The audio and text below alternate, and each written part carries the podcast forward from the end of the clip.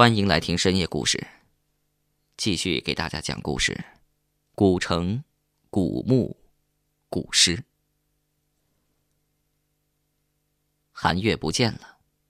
就在寻找韩月的过程当中，我们三个男的终于发现了乌河古城，而且我们也走进去了。走过了城门洞，进入了古城。我看到一条宽阔的土路笔直的伸向古城的中心。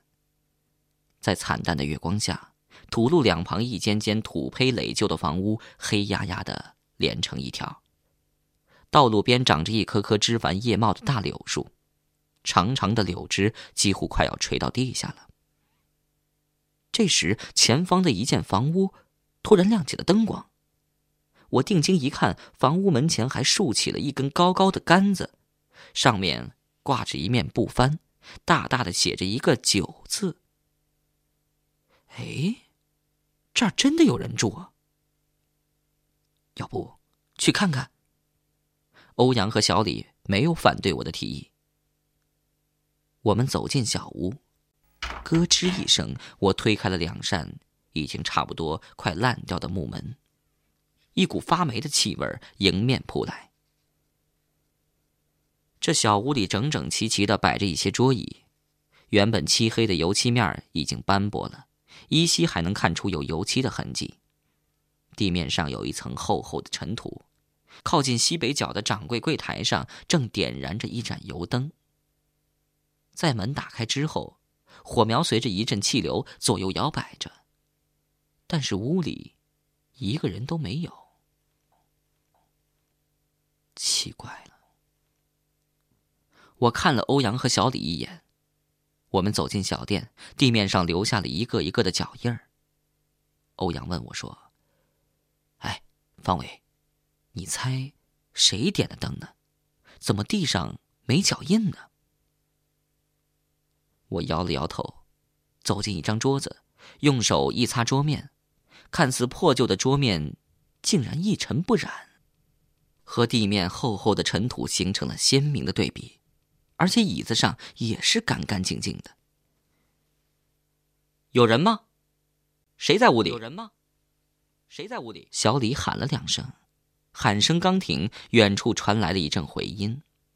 静夜里，声音格外的清晰。回音消失之后，四下里仍然是一片寂静。我拉过椅子，对欧阳和小李说：“来，坐一会儿吧。”欧阳和小李点点头，过来围着桌子坐下。小李说：“对了，把油灯拿过来吧。”“对，我去取。”欧阳起身向柜台走去，突然他回过头来，大声说着：“哎，你们过来看！”我和小李快步走向柜台，原来这油灯是固定在柜台台面上的，根本拿不下来。我们许久内心的压抑，这个时候已经按捺不住了。我们一起的大声怒骂：“谁有种出来，装神弄鬼的搞什么？胆小鬼，滚出来！”小李提起一把椅子，恶狠狠的朝着柜台砸了过去。椅子砸在柜台后面的墙上，顿时散了架。可是回答我们的还是死一般的安静，只剩下我们的怒骂声和喘气声。过了许久，疲惫的我们一个个瘫坐在椅子上，不一会儿，趴在桌子上迷迷糊糊的，都睡了过去。半夜时分，我突然感到一阵阵的心悸，醒了过来，抬头看到欧阳和小李还在桌子上趴着睡着，两个人睡得很沉，不时发出轻轻的呼吸声。一时间，我睡意全无。悄悄的站了起来，走到小酒店的窗前，往外看了看。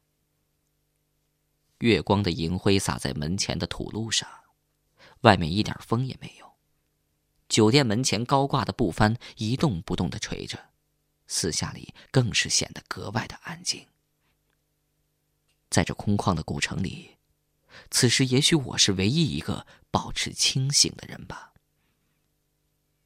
这时，突然感觉到了肚子里边有点饿，我这才想到，从中午到现在，还没吃点东西呢。怎么办呢？这种鬼地方，哪能弄到吃的呢？我记得来的时候，欧阳在车上装了不少方便食品，可是我们离开的匆忙，谁也没有想到带些吃的东西过来。哎，这回可有的受了。我开始羡慕正在沉睡的欧阳和小李，睡梦中的人也许是感觉不到饥饿的，至少要比我好受一点我轻轻的叹了一口气，还能怎么办呢？挨着吧。看了看表。已经是凌晨四点多了，再过两个小时，天就亮了。可是，韩月呢？他现在在哪儿呢？我愣着神。其实我是搞考古工作的，鬼神之说在我心中几乎是从来不去想的，也从来没有遇到过离奇古怪的事情。可是今天发生的一切事情该怎么解释呢？难道？难道这个世界里真有我们常人所不能理解的东西存在吗？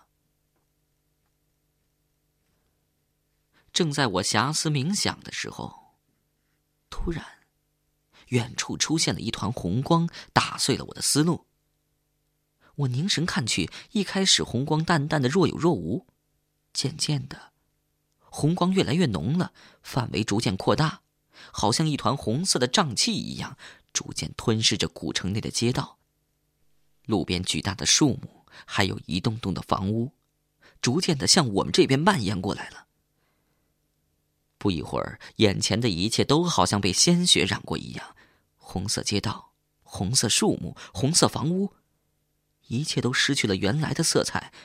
我感到自己心跳加快了。怎么回事？难道又是幻觉？我回过头，不知什么时候，欧阳和小李已经悄无声息的来到了我的旁边。红光的照映下，他们像两个雪人一样，暗红色的面孔已经差不多凝固，眼睛一眨不眨的，只剩下鼻孔在微微动着，愣愣的看着窗外这诡异的现象。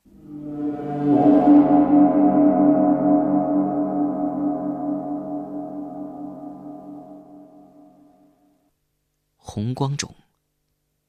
对面的街道、树木、房屋一点点消失了，奇异的景象接踵而来。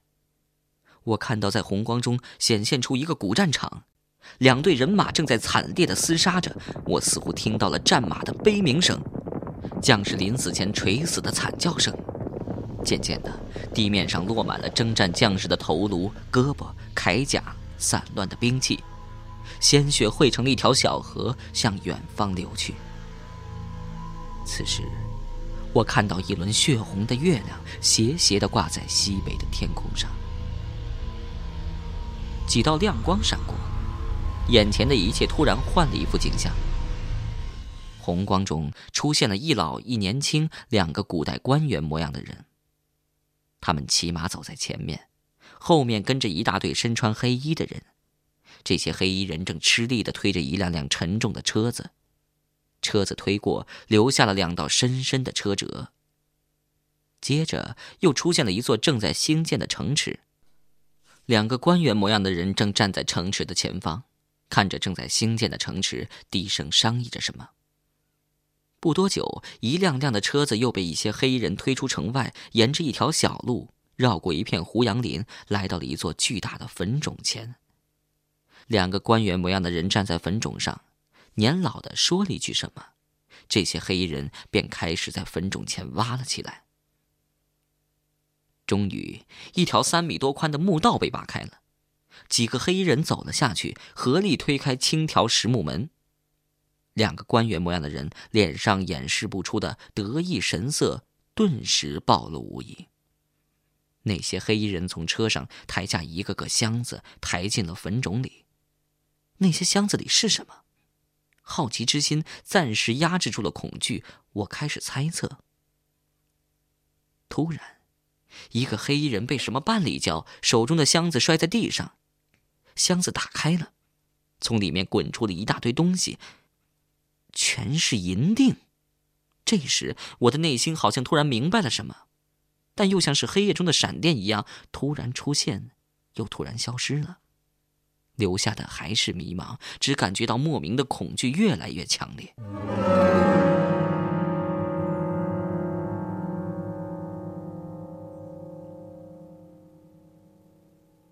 年轻的那个官员一个箭步冲上来，大声的斥骂着那个失手的黑衣人。黑衣人赶紧把银锭拾进箱子，和同伙快步把箱子抬进坟中。不多一会儿，所有的箱子都被运进了坟墓，他们又把墓门封好，填上土，一切恢复如初。站在高处的年老官员脸上出现了一丝怪异的笑容。他挥了挥手，打开了脚旁边的一坛酒，挨个亲自倒在一只只的海碗中。他和年轻官员一人端起一碗，在空中挥了一圈，所有的黑衣人都端起了酒，一饮而尽。年老官员脸上继续是温和的笑容，但在我看来，笑容后面已经隐隐露出了一股残忍的杀机。突然。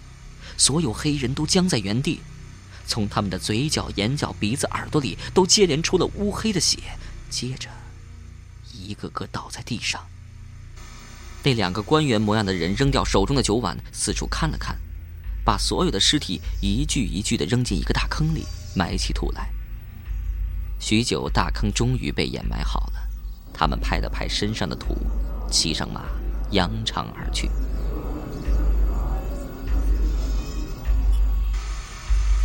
这时，不远处的一个小土坡后面，爬出两个人来。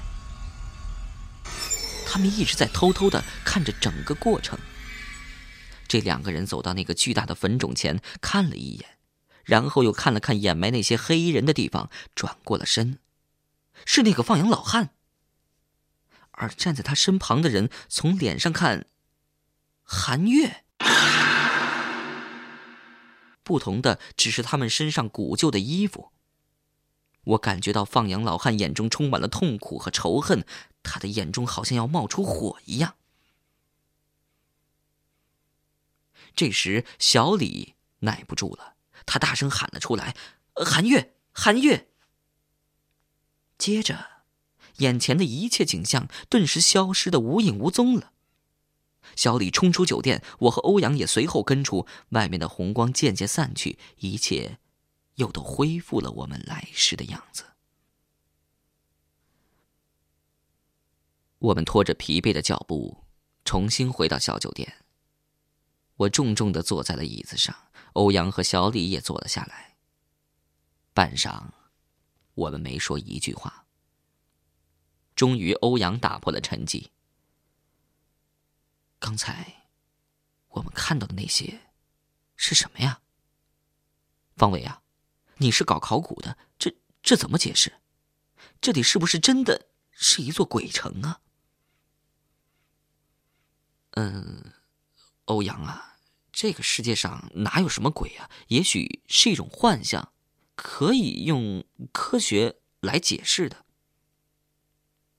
我实在没有办法回答，我也只好这么。模模糊糊的解释了。现在我必须极力保持自己稳定的情绪，防止他们精神的彻底崩溃。毕竟现在这里只有我们三个人，接下来我们该怎么办呢？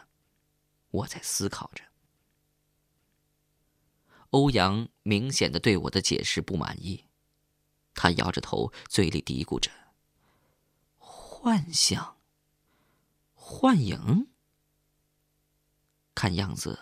欧阳已经在犹豫不定了，神色变换着。小李则呆呆的坐着，两眼直直的瞅着窗外，不知在想什么。按道理，他应该是在想寒月吧。夜，漫长的夜。对于正在熟睡中的人来说，寂静的夜是一种最美的享受。但对于等待着天亮的我们，是一种无法忍受的煎熬。欧阳和小李静静的坐着，偶尔看了我两眼，好像在等待我给他们一个合理的答案。我想了很多，种种迹象到底在诉说什么，实在解释不通。难道这里真有一个不为人所知的秘密吗？还有就是，韩月怎么会和那个放羊老汉出现在刚才的情形中？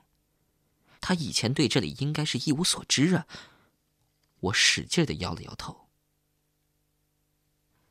现在我们只有等天亮了，也许天亮以后才能搞清楚这儿到底发生了什么事情吧。等待，只有等待。在这黑夜笼罩的古城中，仅靠我们三个人漫无边际的寻找，一切都是徒劳的。这时，欧阳突然问我：“嗯，方伟。”我说：“嗯，怎么了，欧阳？你相信鬼吗？这世界上是不是真的有鬼？”欧阳眼光中流露出异样的神色。“嗨，欧阳。”别胡思乱想的，哪有什么鬼？你看看我，我搞了这么多年的考古工作，古墓古坟的我挖了不少，什么也没见过。要是有那些东西的话，我早就见到了。他们最应该先找我了。说真的，我也是在安慰自己，毕竟这个世界上有很多解释不通的东西，时不时的在困扰着我们。什么事情自己没有亲眼看到？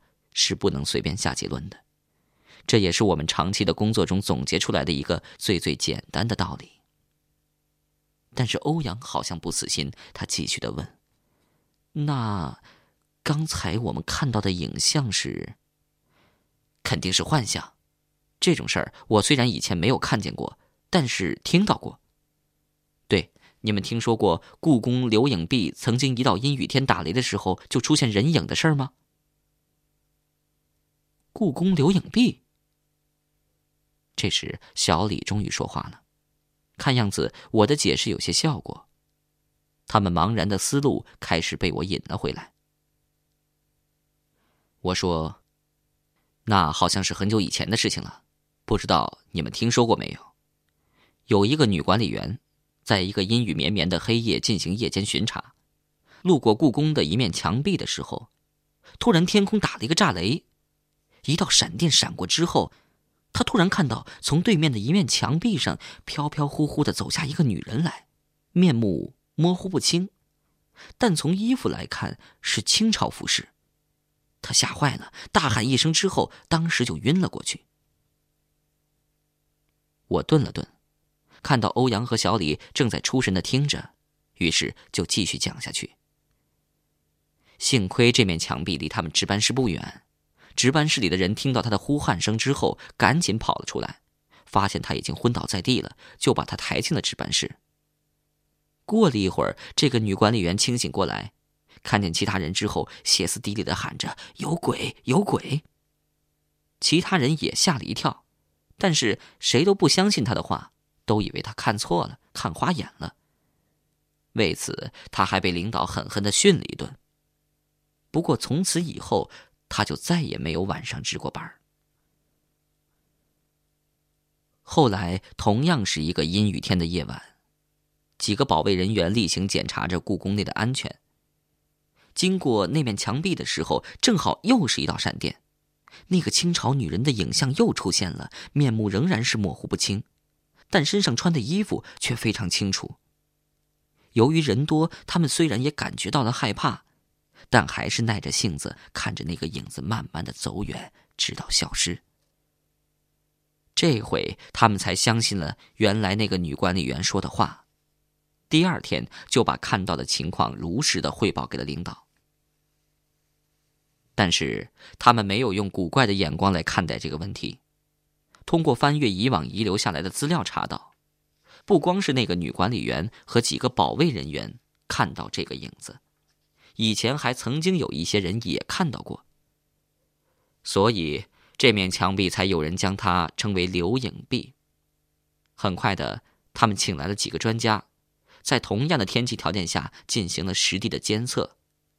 通过科学的检测之后，得出了结论：根本就不是什么鬼影，而是一个人体自身磁场的作用造成的这样一个幻象。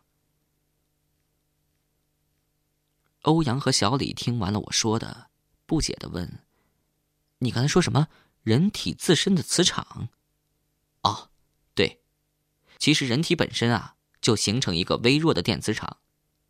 很久以前的一个女人，在下雨的夜经过这面墙壁的时候，突然遇到雷电的袭击，她被雷电击死之后，强烈的电磁场使她的影像留在原地，就好像全息照相一样，多年不散。于是就出现了这种暂时无法解释的怪现象。后来，这个影子也就随着时间的推移，慢慢的也就消失了。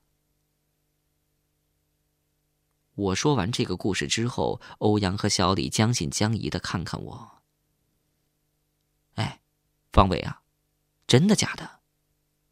我笑了笑说：“这种时候我还有心思骗你们吗？信不信由你们，反正我不相信会见鬼。”哦，欧阳和小李点了点头。小李突然问：“可是，可是韩月怎么会出现在幻象中呢？”也许那个影子只是和韩月长得像罢了，不可能是韩月。你不是看见他们穿的衣服了吗？根本就不是现代人。小李重新变沉默了。也许是吧。我们三个人又全都默默不语了。